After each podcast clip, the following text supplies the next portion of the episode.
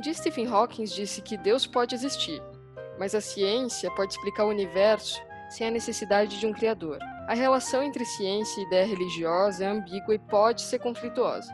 Entretanto, quando bem estudadas, muitas vezes elas também podem buscar respostas para perguntas um tanto parecidas.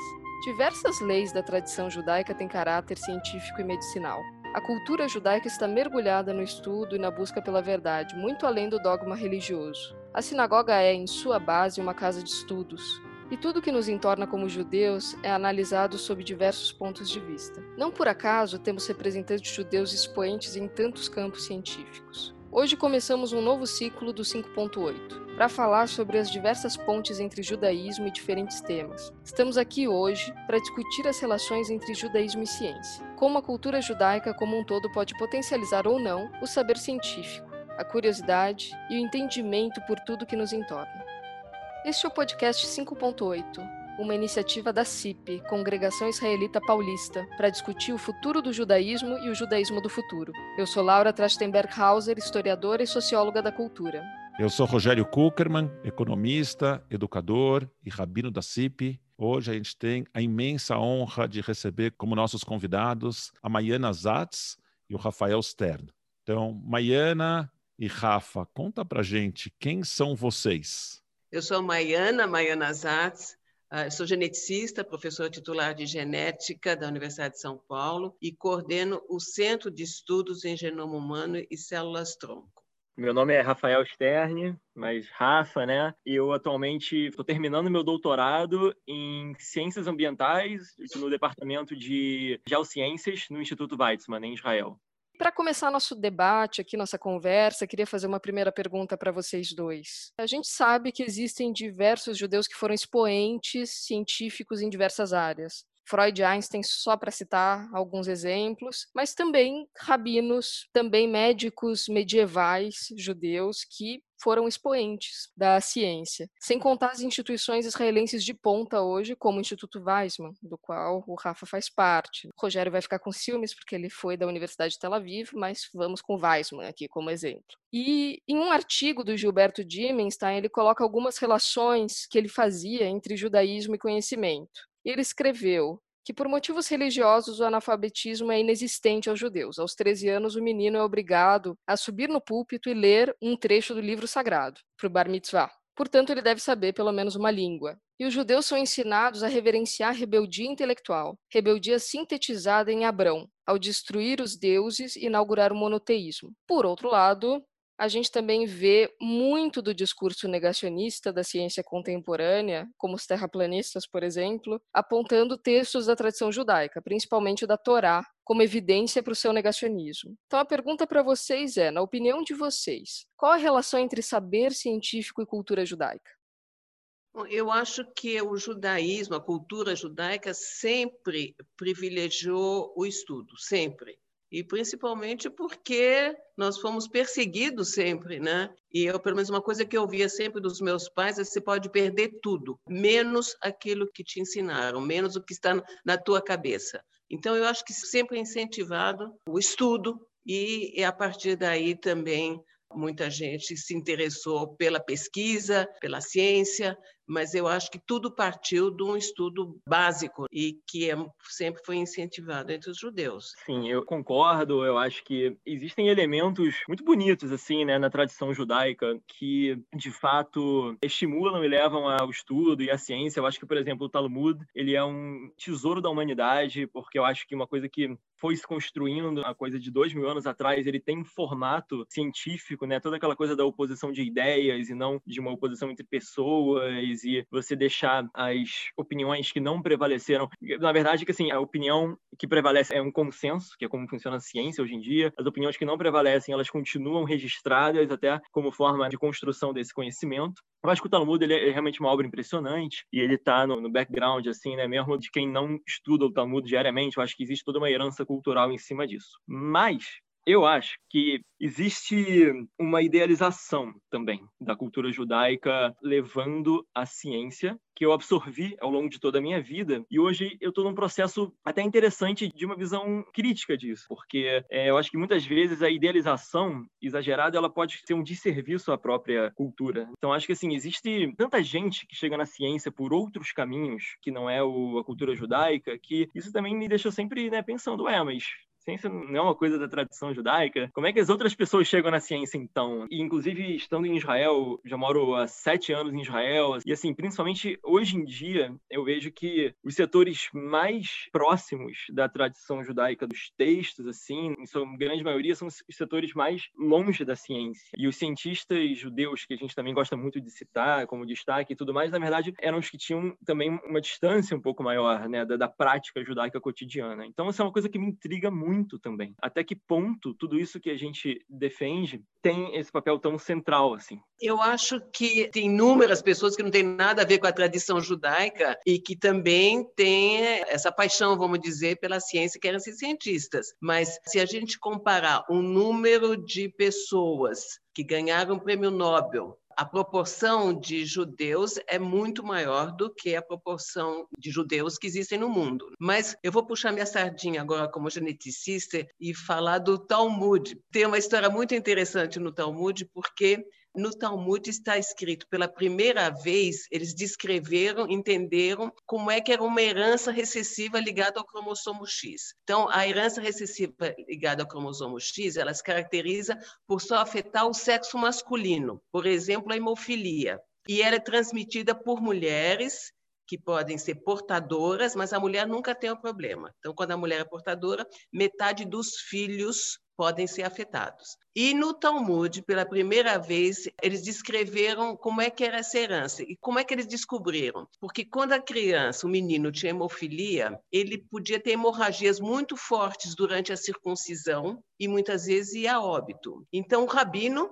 quando tinha uma criança que tinha hemorragia durante a circuncisão, ele dispensava todos os outros filhos daquela mulher de ser circuncisados e dispensava também todos os filhos das irmãs daquela mulher, mas não os filhos dos irmãos normais. Ou seja, eles já tinham descoberto naquela época que a herança era através de mulheres e não através de homens normais, né? a herança da hemofilia. E essa é a primeira descrição no mundo de uma herança recessiva ligada ao cromossomo X, ou seja, eles perceberam pela primeira vez como é que isso ocorria. Então, acho que é interessante lembrar disso, né? Quer dizer, uma coisa que me chama atenção no judaísmo, e eu, eu participei disso de perto, é que mesmo os mais religiosos, eles mudam de posição com o avanço da ciência.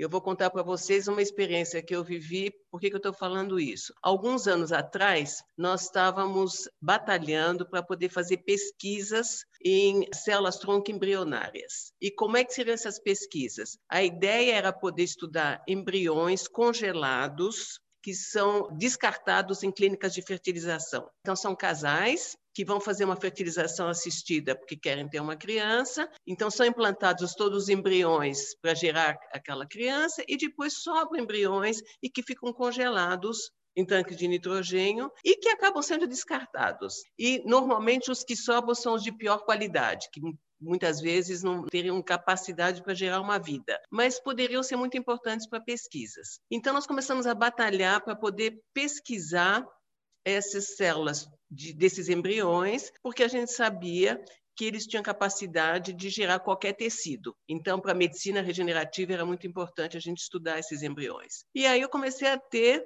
eh, discussões com rabinos religiosos e que disseram: não, você não pode destruir uma vida para salvar outra. E eu disse: não, nós não estamos destruindo vidas, nós estamos estudando embriões congelados que não vão gerar vida. E aí discutiram, discutiram o assunto e os rabinos religiosos chegaram à conclusão que sim, a gente poderia pesquisar esses embriões congelados e que se isso pudesse salvar vidas, teria que ser aceito de braços abertos. Então, uma coisa eu acho muito boa em relação ao judaísmo é essa possibilidade de discutir os avanços e adequar a religião aos avanços científicos.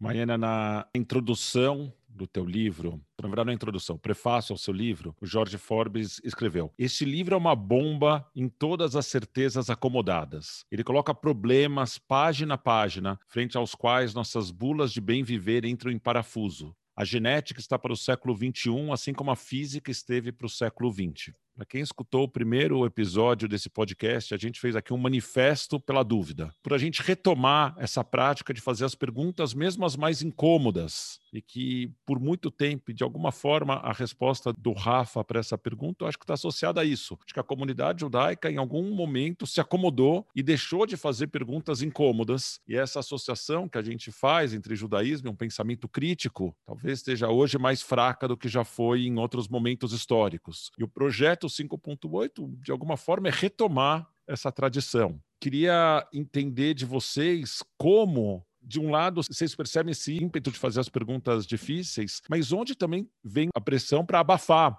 essas perguntas e falar: não, não, não, não, não mexe nisso, porque isso aqui é polêmico demais. As áreas de vocês dois tocam em assuntos bastante polêmicos. Onde vem o encorajamento para fazer as perguntas difíceis e onde vem a tentativa de abafar e falar: isso é polêmico, não toca nisso?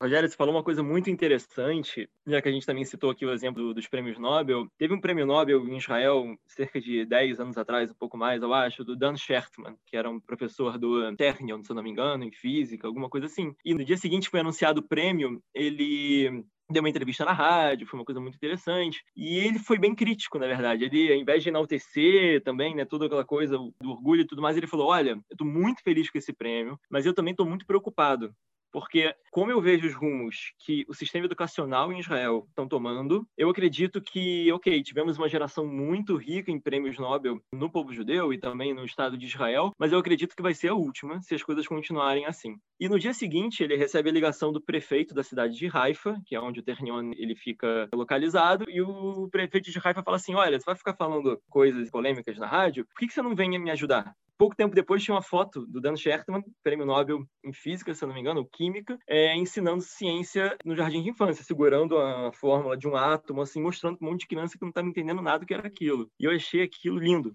achei aquilo brilhante. E eu acho que as vozes críticas, elas precisam muito ser ouvidas. Hoje em dia, no Tanar, os profetas, em sua maioria, são todos canonizados, e eles destilam críticas muito ferrenhas a várias áreas do sistema político e religioso da época. E hoje em dia, felizmente, em Israel, no Brasil, enfim, em vários lugares do mundo existem tentativas de calar, né, dissidência e própria ciência. É muito louco porque eu trabalho com mudanças climáticas, como a floresta influencia no clima ou diversas outras coisas também que a gente faz na superfície da Terra influenciam no clima. E assim, a própria mídia, né, deu muito espaço para aquela coisa da dúvida ou o próprio negacionismo das mudanças climáticas. Então foi muito interessante porque eu já cresci achando que tinha uma dúvida. E foi só ao longo da minha graduação, mestrado e doutorado que eu fui vendo entendo que essa dúvida ela é inventada, que é uma dúvida que ela não é científica. E até eu conseguir discernir isso foi um processo muito interessante, assim, de conseguir discernir o que é ciência do que é narrativa, né? O que é evidência e o que é narrativa. E a gente mistura isso o tempo todo, né? Evidência e narrativa. E eu acho que o exercício de praticar a ciência e o exercício de praticar a cultura, eles são muito interessantes para a gente conseguir entender o que é o que, né? O que é evidência e o que é narrativa.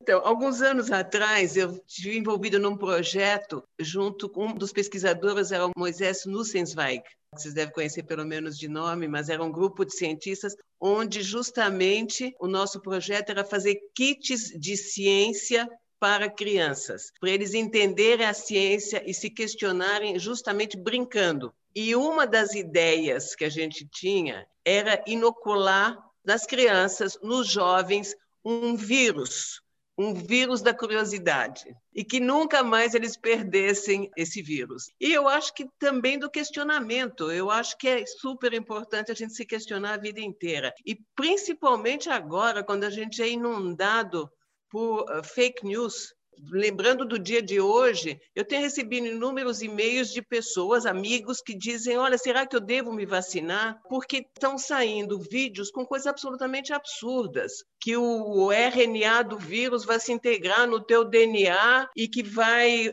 ficar lá para sempre. E que você ainda vai passar isso para os descendentes. O mais absurdo que eu ouvi é um dizendo que com essas vacinas de DNA, de RNA, nós vamos ser manipulados como se eles tivessem inserido uns chips na gente e vão e vão nos manipular à distância. Então, por isso que eu acho tão importante justamente inocular isso nas crianças para eles se questionarem, não ficarem ouvindo que cada vez eles estão mais, a gente está mais exposto a essas coisas que passam pela internet e infelizmente essas fake news elas circulam muito mais rapidamente do que as notícias verdadeiras. Em relação ao ensino, eu acho que a gente tem que fazer uma revolução no modo como tem o ensino hoje para as crianças. Eu acho que está totalmente, talvez Israel esteja mais adiantados, mas eu vejo aqui no Brasil está totalmente desconectado da realidade o que se aprende na escola. Certamente. E você,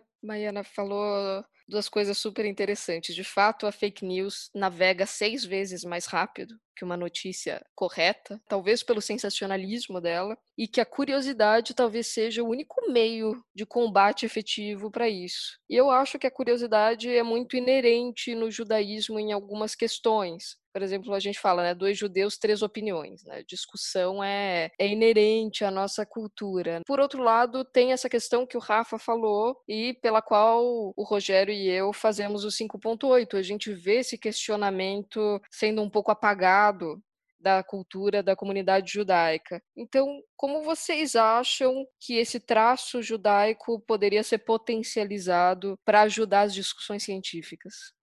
Eu acho que a gente tem realmente que fazer discussões com a sociedade questionando, não dando respostas, questionando realmente. E no meu livro eu falo muito disso. Para quem não leu o livro, tem uma das histórias é de um casal que tem uma criança com uma doença genética. Eles querem saber se a doença foi herdada e se tem risco para futuros filhos. E aí você faz o teste genético e descobre que o pai não é o pai. E a grande questão, você conta ou não conta? E os juristas que eu entrevistei, que eu perguntei qual era a opinião deles, eles disseram: você pode ser processada nas duas situações, se contar ou se não contar. Então, eu discuto isso muito quando eu posso, justamente para mostrar a gente não tem respostas para muitas coisas. A gente tem que se questionar. É muito importante a gente se questionar, porque só questionando é que você vai avançar no conhecimento, né? Se você aceitar a coisa do jeito que ela é, você não vai mais se interessar por aquele assunto. E o questionamento tem tudo a ver com a vida de cientista. Aliás, o que nos move são as questões. São as questões que nos incomodam e que nos movem para tentar buscar as respostas. E o que é fascinante na vida científica é que a cada resposta que você tem, abre-se um leque de novas questões. Então, é, é um quebra-cabeça sem fim, e é isso que nos move, é isso que nos diverte. Mas eu acho que é isso que tem que ser inoculado nas pessoas, o questionamento, não aceitar a coisa pronta, né? a receita pronta.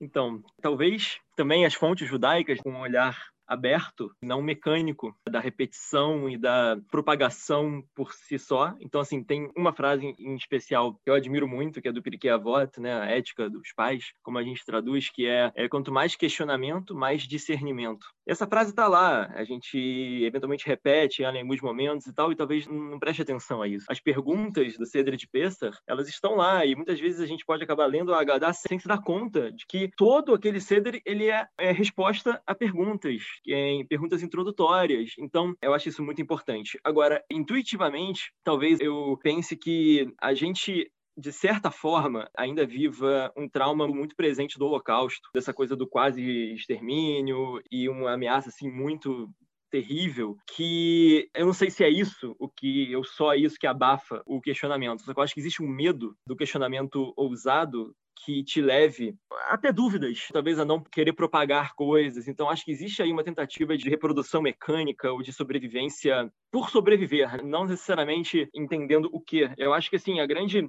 vontade de manter alguma coisa viva é quando aquela coisa faz muito sentido e ela é muito bonita para gente. E eu acho que para o judaísmo ele ter relevância de continuar existindo e se propagando e se reproduzindo, ele precisa ser muito bonito e muito relevante. Então acho que assim um diálogo constante com as questões atuais de dentro da comunidade judaica do Brasil, de fora, é de uma forma muito bonita. a comunidade judaica brasileira se conecta com Israel. Eu né, sempre fui muito sionista, fiz aliar, tirei minha cidadania israelense, moro aqui. Só que também olhar para o seu entorno, olhar para as questões do Brasil, ser relevante onde se está, eu acho muito importante. E eu acho que o judaísmo, para mim, é muito isso, sabe? É beleza, é poesia, é nigun, e é isso que mantém o judaísmo dentro de mim. Então, acho que para isso acontecer, a gente tem que ousar questionar, ousar fazer as perguntas, ousar ter dúvidas. E para a ciência também entrar mais nisso, eu acho que através desse diálogo com as questões atuais, com pessoas né, de diversas áreas, com cientistas também, isso vai acontecer.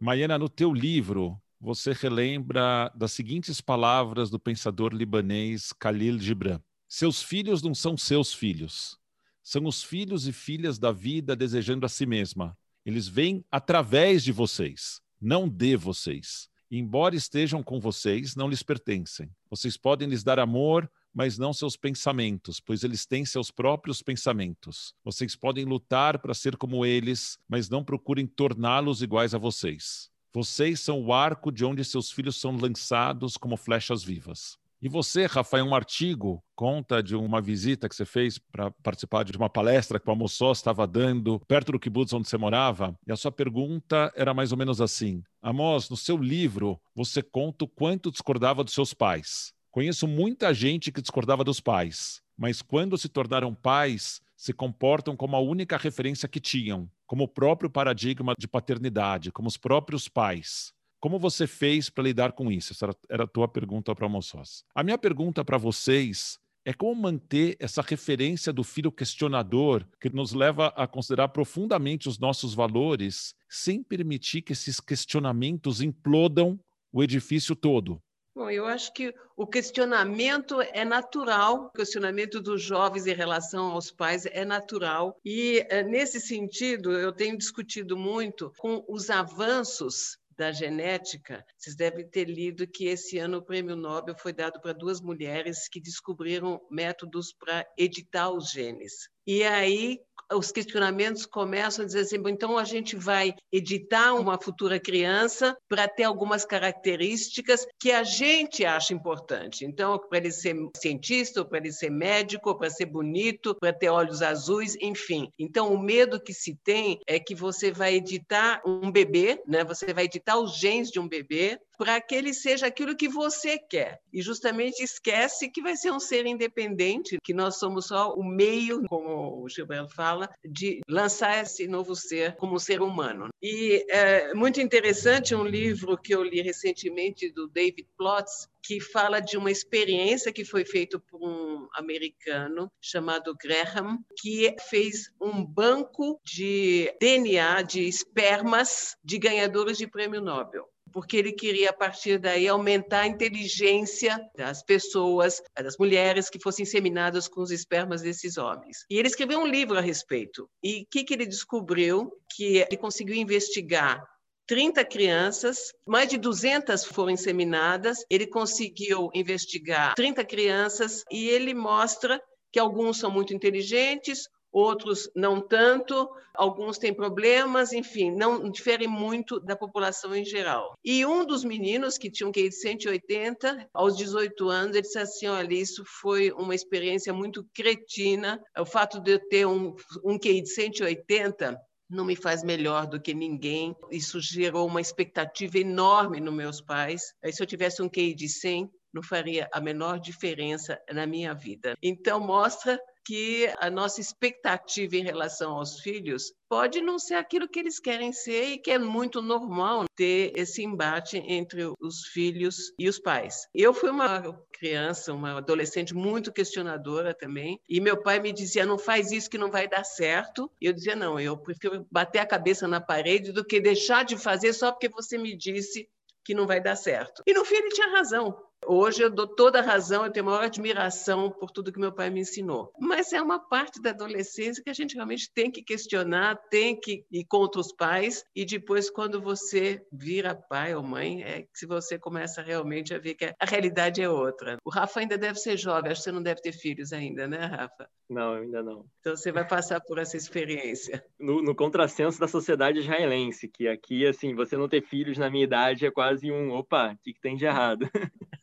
Mas eu concordo. É, eu acho que primeiro, Rogério, queria te agradecer por trazer o Khalil Gibran para a conversa, porque O Profeta é um livro que eu leio anualmente, assim, quase como no ciclo da Parashot da semana. Eu danço quando eu termino de ler ele todo ano brincadeira. Mas é um livro lindo, é um poema lindo e eu acho que assim, isso também dialoga muito né, com o judaísmo, porque é nesse ímpeto de preservar o judaísmo e, e o orgulho né, de ser uma cultura tão é, longeva, a gente se esquece de ver assim, cara, se um judeu de dois mil anos atrás, da época do templo, de Jerusalém, olhasse talvez para mim hoje, ele ia, nunca ia acreditar que eu sou judeu, que eu também sou judeu, né? Porque o que, que é isso, né? O judaísmo que ele tinha como judaísmo deixou de existir. Acho que tiveram vários ciclos de renovação profunda do judaísmo, em que se tivesse uma assembleia agora de um, um judeu de cada era, dificilmente um ia considerar o outro também judeu. Então, eu acho que, primeiro, questionar o que, que a gente quer preservar, qual é essa essência que une todos esses elos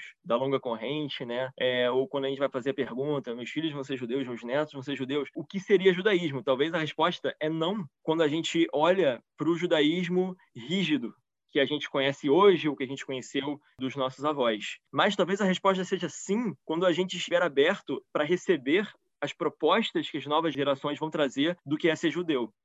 Eu concordo plenamente, Rafa. E foi interessante no primeiro ciclo desse podcast, do 5.8, a gente falou muito sobre identidades judaicas plurais. Então, assim como a gente trouxe jovens para falar, a gente se perguntou como identidades múltiplas poderiam se conversar, por exemplo, como eu faço se eu sou negro e judeu ou LGBT e judeu. Então, assim, como que isso acontece, né? E a Maiana agora trouxe algo interessante, né, que os dois prêmios Nobel foram mulheres. Não foi sempre assim na história. E, aliás, ainda está longe de ser uma equidade total. Então, eu queria perguntar para vocês, como que as diversas bandeiras de vocês conversam? Sim, ser mulher, ser cientista, ser judia, ou ser homem, ser cientista, ser judeu, e num mundo que é universalista, que tem muita coisa acontecendo, né? num mundo líquido. Como que isso conversa com vocês? Quais são as barreiras que vocês enfrentam?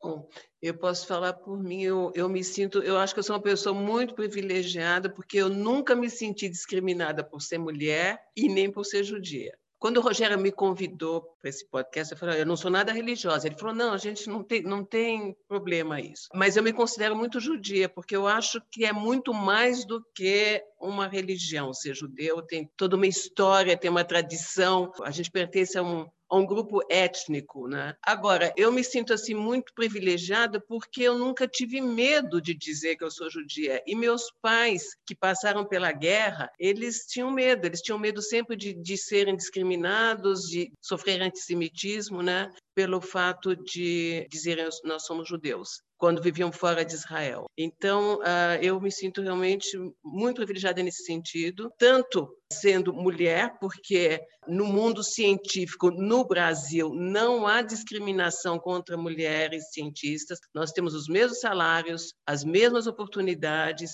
temos licença maternidade, inclusive hoje para os estudantes jovens têm licença maternidade, coisa que nos Estados Unidos não existe. Eu me senti discriminada como mulher cientista nos Estados Unidos, porque os salários lá são diferentes se você é homem ou mulher. E também nunca me senti discriminada pelo fato de ser judia. Eu falo sempre, eu nasci em Israel, então logo de cara já sabem qual é a minha. que As pessoas confundem, né? Você ser israelense, israelita, mas enfim, é, eu acho que acaba sendo uma coisa só, talvez, né? Então, é, pelo menos do meu ponto de vista, eu não tenho nada a reclamar, muito pelo contrário, eu acho que eu sou muito privilegiada. É, no meu caso, acho que as múltiplas facetas da identidade é, dialogam de uma forma também muito fluida, porque eu acho que, assim, nós somos muitas coisas e eu nem, eu nem sei nomear todas as coisas que eu sou. E aí, por exemplo, alguns anos atrás, quando eu comecei o meu doutorado, ser brasileiro é, despertava alguma coisa nas pessoas daqui de Israel, por exemplo. Hoje em dia, sem eu fazer quase nada, o próprio Brasil mudou. Então, hoje em dia, quando eu conheço alguém novo e eu digo que eu sou brasileiro, as perguntas já são outras, as referências já são outras. Então, tudo muda muito o tempo todo. Todas as facetas da minha identidade, até os meus 32 anos, que é a idade que eu tenho hoje, mudaram muito ao longo do tempo. E eu acho que quanto o remédio para isso funcionar bem, para isso dialogar bem uma coisa com a outra, é a busca eterna do autoconhecimento. Então, assim, se a gente olha para a gente mesmo o tempo todo, se questiona, tenta observar quem a gente é, a gente consegue, de uma forma bem mais calma, respirar e acomodar todas as identidades que nós queremos ter. A única coisa que talvez durante um tempo ficou um pouco desintonizado, teve a ver com a minha identidade judaica. Foi quando eu morava no Brasil e eu estava na faculdade e eu fiz mestrado no Brasil também. E eu tinha uma inquietação muito grande com o que era ser judeu em Israel, né? Assim, eu queria muito entender o que papel Israel tinha hoje em dia né, na identidade judaica e tudo mais. E até eu, até eu vir morar em Israel com a cidadania, eu acho que isso não me deixava tranquilo para focar, de repente, na ciência boa parte do meu tempo. Eu vivia uma rotina rotina muito dividida com atividades, envolvimento juvenil, é, ou na comunidade judaica de uma forma geral, assim, né? Fui bastante ativo. Quando eu vim morar em Israel, eu acho que eu consegui dar uma acalmada nessa inquietação e focar mais na questão da ciência e tudo mais. Ou pode ser simplesmente uma questão de maturidade também da idade, ou de estágio da titulação, que agora já era doutorado, não era mais uma graduação. Pode ser, eu não sei qual é a resposta, mas eu sim senti essa diferença. aqui em Israel eu consigo focar muito mais na minha dedicação à ciência. Como a Laura disse, na primeira série do podcast, ficou cinco episódios discutindo o que é identidade judaica. E, Rafa, você, em um artigo teu, deu uma definição que eu achei linda, que você disse que ser judeu é o imperfeito desequilíbrio entre o particular e o universal. Acho que, em parte, é parte do que a gente levantou nessa conversa, mas achei uma definição bastante precisa e, e poética, linda. A gente fez aquela série sobre identidade judaica, e essa série que a gente está começando o episódio com vocês sobre judaísmo e ciência é a primeira de uma nova série que a gente está falando de pontes judaicas. A gente está procurando as pontes que se estabelecem entre o judaísmo e vários outros campos. Então, a pergunta final para vocês é quais são as pontes que ainda podem ser construídas entre o judaísmo e a ciência? Não sei se existe uma ponte exata entre judaísmo e ciência. Eu acho que, como o Rafa falou no começo, tem muita gente que é dedicada à ciência que não tem nada a ver com o judaísmo. Eu acho que o que o judaísmo tem realmente, que talvez atraia mais, talvez, um número de cientistas, é esse questionamento que a gente tem e eu acho que faz parte da tradição. Mas eu queria, eu lembrei de mais uma coisa interessante que uns anos atrás eu tive uma discussão com um rabino religioso, muito religioso, e ele disse que a gente só podia ter ética se a gente fosse religioso. Quem não era religioso não podia ter ética, né? E eu discordei totalmente porque eu tive assim, meus pais me ensinaram muito na né, importância da ética, do respeito, enfim, e sem ter nada, nenhuma conotação religiosa. Então eu queria ouvir a opinião de vocês a respeito disso. O que, que vocês acham em relação à ética e judaísmo? A gente precisa realmente ser religioso para ser ético? Então, Maína, só para não deixar essa tua provocação sem resposta, mas eu quero escutar a resposta do Rafa, vou te contar uma história. Eu fui diretor de um Hillel, né, que é o Centro para a Vida Judaica no campus universitário americano, na Universidade de Illinois, em Urbana-Champaign. E é logo que eu cheguei, me convidaram para participar de um ciclo sobre a origem dos nossos valores. E tinham representantes de várias religiões, inclusive do judaísmo. Tinha eu representando o judaísmo plural e uma outra pessoa representando o judaísmo ortodoxo. E tinha um representante do ateísmo e uma pessoa agnóstica. E os dois começaram as suas falas dizendo: Eu não sei por que, que eu fui convidado. Né? Isso aqui é um círculo de pessoas religiosas, eu não sei por que eu fui convidado. E aí falaram a origem de seus valores. Eu esperei terminar. Por acaso, eu era o único adulto. Eu, quem não sabe por que fui convidado fui eu, porque eu era, um monte de alunos e o, o rabino.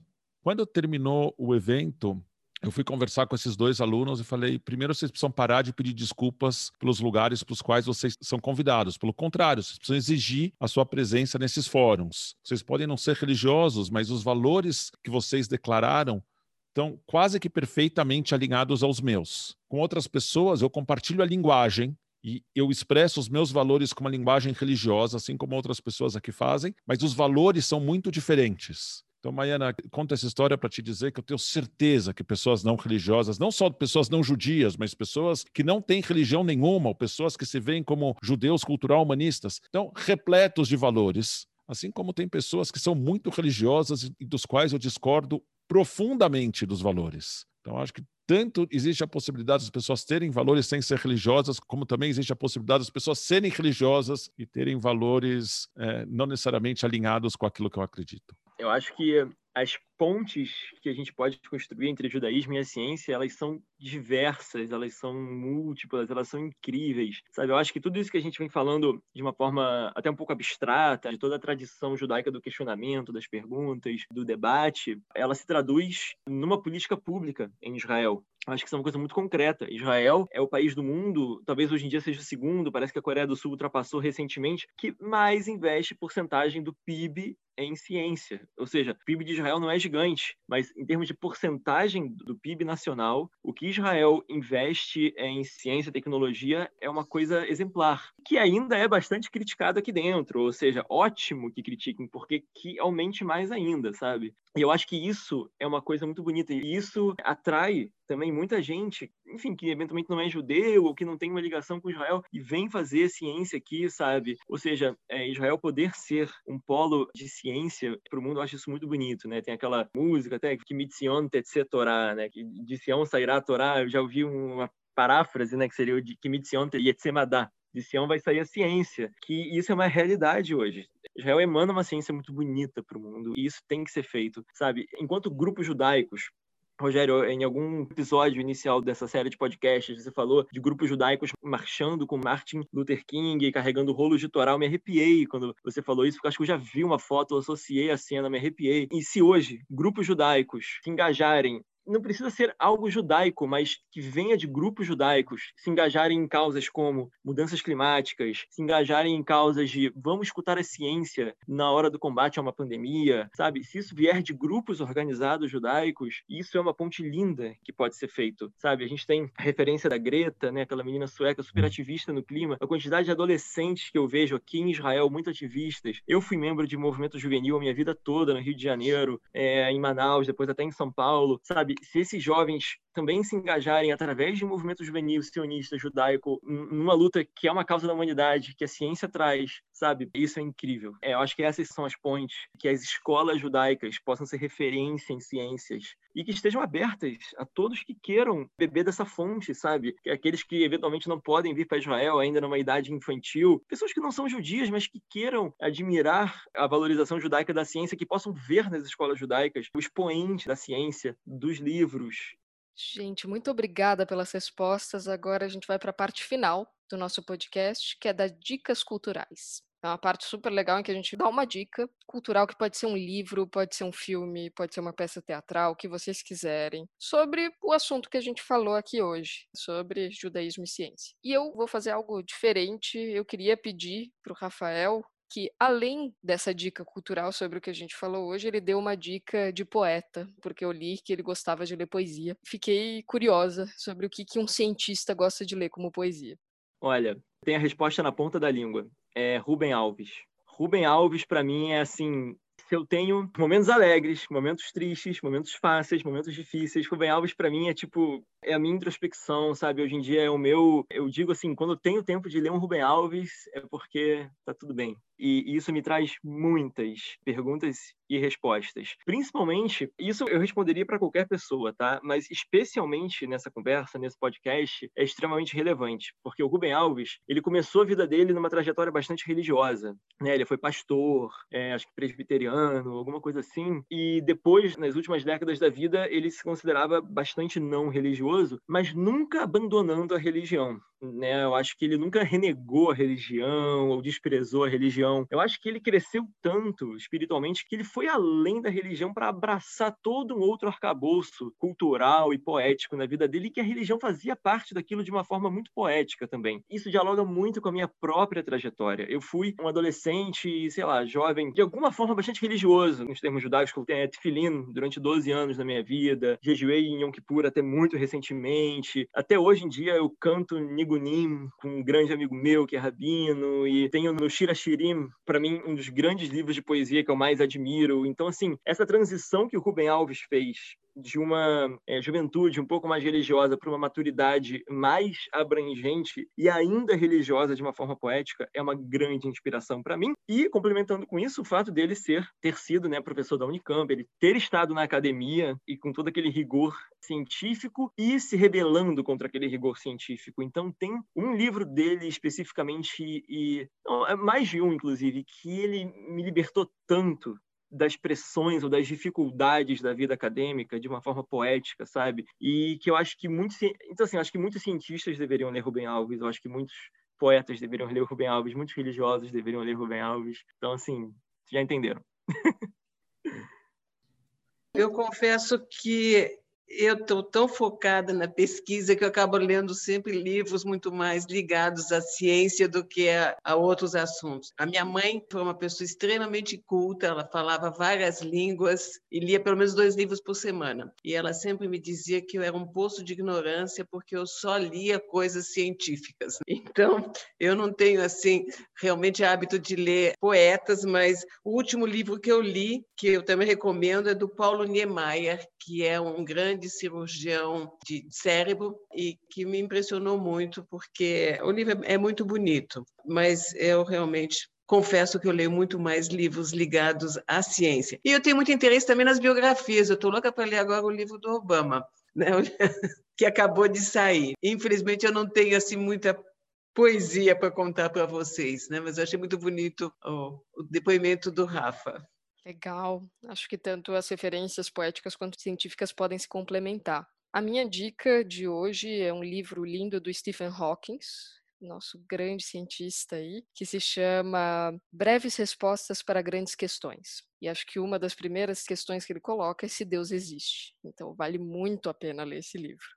A minha dica é um livro, God and the Big Bang, Discovering Harmony Between Science and Spirituality, do Daniel Matt, que é um dos maiores especialistas do mundo sobre mística judaica, sobre Kabbalah, tradução, a tradução definitiva do Zohar, é um projeto do, do Daniel Matt, e aqui ele busca essa intersecção entre a espiritualidade, o que a mística judaica fala desses momentos iniciais da criação, e o que a ciência fala sobre esses momentos que deram origem ao nosso universo. A gente vai ficando por aqui.